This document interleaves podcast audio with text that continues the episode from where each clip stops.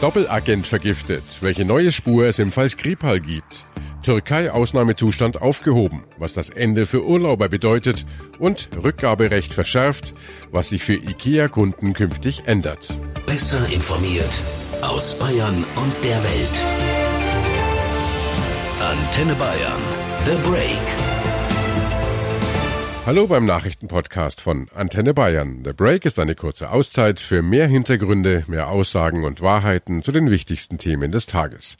Es ist Donnerstag, der 19. Juli 2018. Redaktionsschluss für diese Folge war 16 Uhr. Ich bin Antenne Bayern Chefredakteur Ralf Zenno. Zwei Jahre nach dem gescheiterten Putschversuch in der Türkei ist der Ausnahmezustand in dem Land heute aufgehoben worden. Zehntausende Menschen, die Präsident Erdogan als Staatsfeinde ansieht, haben seitdem ihre Jobs verloren oder sitzen hinter Gitter. Auch nach dem Ende des Ausnahmezustands wird die Türkei wahrscheinlich nicht zur Normalität zurückkehren. Warum das so ist und was das jetzt für deutsche Urlauber bedeutet, dazu gleich mehr von unserer Korrespondentin in Istanbul. Zunächst schauen wir aber auf die Beziehungen zwischen Großbritannien und Russland, die seit über vier Monaten schwer belastet werden, und zwar durch den Fall des russischen Ex-Spions Sergei Skripal. Für die Russen war der heute 67-Jährige als Militärgeheimdienstoffizier aktiv, bis er 2006 ins Gefängnis gesteckt wird wegen Hochverrats. Russland verurteilt Skripal, weil er nicht nur für sein Heimatland, sondern auch für die Briten spioniert hat. Skripal also ein Überläufer, ein Doppelagent. 2010 kommt er dann bei einem Agentenaustausch zwischen beiden Ländern auf freien Fuß. Skripal wird ins Vereinigte Königreich geflogen. Er scheint mit seiner Vergangenheit endlich abschließen zu können. Doch dieses Jahr im Frühjahr wird Skripal zum Opfer eines heimtückischen Giftanschlags. Der Agentenfüller geht weiter. Sergei Skripal genießt sein Leben in Salisbury, ein beschauliches mittelalterliches Städtchen mit prachtvoller Kathedrale in Südengland. All das ist rund 3000 Kilometer weit weg von seiner russischen Heimat. In diesem Frühjahr meldet sich Skripals Tochter Julia bei ihrem Vater. Sie will ihn besuchen. Julia fliegt Anfang März mit einer Maschine aus Russland nach London und landet am Flughafen Heathrow. Der 4. März. Sergei Skripal und seine Tochter gehen in Salisbury in das Pub The Mill. Zuvor stellt er mittags seinen BMW auf einem Parkplatz in der Innenstadt ab, nach dem Pubbesuch geht's rüber ins italienische Restaurant Sissis. Nur zwei Minuten Fußweg. Zwischen 14.20 Uhr und 15.35 Uhr essen die Skripals zu Mittag. 40 Minuten später wird die Familienidylle schlagartig beendet. Beim Rettungsdienst in Salisbury geht ein Notruf ein. Im Stadtzentrum werden ein älterer Mann und eine Frau Mitte 30 bewusstlos auf einer Bank gefunden. Es sind Sergei und Julia Skripal. Sie werden ins Krankenhaus gebracht.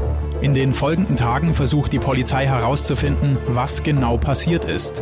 Die Ermittler kommen zu dem Schluss, die Skripals wurden vergiftet. Und nicht nur das, sie wurden offenbar Opfer eines gezielten Mordversuchs mit einem Nervenkampfstoff. Erste Vermutungen werden laut, Russland soll dahinter stecken. Eine Woche nach dem Anschlag meldet sich Premierministerin Theresa May im britischen Unterhaus zu Wort. It is now clear that Mr. Skripal and his daughter were poisoned with a military-grade nerve agent of a type developed by Russia. This is part of a group of nerve agents known as Novichok. The government has concluded that it is highly likely that Russia was responsible for the act against Sergei and Yulia Skripal. Die Skripals wurden laut May mit dem militärischen Nervengift Novichok vergiftet. Novichok, ein Gift, das meist binnen weniger Stunden zum Erstickungstod führt. Das Gift stamme sehr wahrscheinlich aus Russland, sagt May. Sie stellt Russland ein Ultimatum. Bis Mitternacht am Folgetag, am 13. März, soll Moskau eine Erklärung dafür abliefern. Ansonsten, so May, müsse Russland mit umfassenden Vergeltungsmaßnahmen rechnen. In der Zwischenzeit läuft die Suche nach Beweisen. Wo wurden die Skripals genau vergiftet? Wie wurden sie dem Gift ausgesetzt und wer sind die Täter? Rund 180 Soldaten, die sich mit chemischer Kriegsführung und Entseuchung auskennen, unterstützen die Ermittlungen. Genauso wie die Organisation für das Verbot von Chemiewaffen OPCW. Die Experten kommen zum selben Schluss wie die britische Regierung. Der Verdacht lenkt sich weiter Richtung Russland. Handfeste Beweise findet aber niemand. Sergei und Julia Skripal liegen immer noch in einer Klinik. Ihr Gesundheitszustand ist weiterhin kritisch, aber stabil. Der Kreml in Moskau weist die Vorwürfe von der britischen Insel als Unsinn zurück. Russland lässt die Frist von May verstreichen, Großbritannien holt zu einem beispiellosen politischen Schlag aus. London weist russische Diplomaten aus und holt mehr als 20 westliche Staaten mit ins Boot, darunter aus der EU und auch die USA. In einer gebündelten Aktion schmeißen sie über 100 russische Diplomaten raus aus ihren Ländern. Moskau reagiert, in gleichem Maße mit Ausweisungen. Die britische Polizei kommt mittlerweile vorwärts bei den Ermittlungen. Ende März finden die Beamten an der Eingangstür von Skripals Haus Novichok-Spuren. Es ist die bislang höchste Konzentration des Nervengifts, die gemessen werden konnte. Die Skripals werden Mitte April aus dem Krankenhaus entlassen. Beide überleben den Giftanschlag. Sie werden in Sicherheit gebracht, in einem geheimen Versteck, für niemanden zu finden. Heute melden britische Medien eine neue brisante Erkenntnis.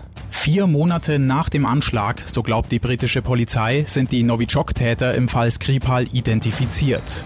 Auf Bildern von Überwachungskameras haben die Ermittler angeblich mehrere Russen erkannt, nach denen jetzt gefahndet wird. Die ausgewerteten Aufnahmen wurden mit Listen von Leuten verglichen, die in etwa im selben Zeitraum wie dem der Vergiftung nach Großbritannien eingereist waren. Ist das der Durchbruch bei der Aufklärung im Fall Skripal? Und in dieser Frage bleiben wir natürlich dran, denn seit vergangener Woche beschäftigt die britischen Ermittler ein zweiter Giftfall. Im südenglischen Amesbury kam nämlich eine 44 Jahre alte Frau und ihr ein Jahr älterer Mann ebenfalls mit dem Nervengift in Kontakt. Die Britin hatte in einem Park ein Fläschchen gefunden, in dem sich auch Novichok befunden haben soll. Die Frau dachte wohl, es handle sich um Parfüm und sprühte sich das Gift direkt auf die Haut. Wenig später starb sie. Ihr Mann liegt noch immer im Krankenhaus. Die Polizei glaubt, dass beide Fälle zusammenhängen.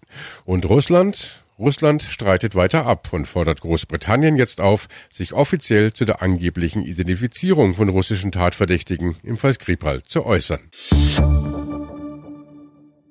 Fast zwei Jahre ist es her, dass IKEA in Deutschland seinen Kunden einen unglaublich klingenden Service wieder weggenommen hat. Bei dem schwedischen Möbelhaus hatten die Kunden damals ein lebenslanges Rückgaberecht für ihre Einkäufe. Dann wurde diese ewige Garantie aber wieder gestrichen und jetzt wird das Umtauschen von Einrichtungsgegenständen für IKEA-Kunden noch schwieriger. Vorher aber noch in die Türkei, denn zwei Jahre ist es auch her, dass Präsident Erdogan dort knallhart durchgriff. Nach dem gescheiterten Putschversuch gegen ihn verhängte er einen Ausnahmezustand für sein Land. Siebenmal hat er ihn verlängert. Bis jetzt galt dieser Ausnahmezustand, vergangene Nacht wurde er aufgehoben. Jetzt plant Erdogan neue Sicherheitsgesetze und Kritiker sagen, dadurch wird der Ausnahmezustand zum Normalzustand.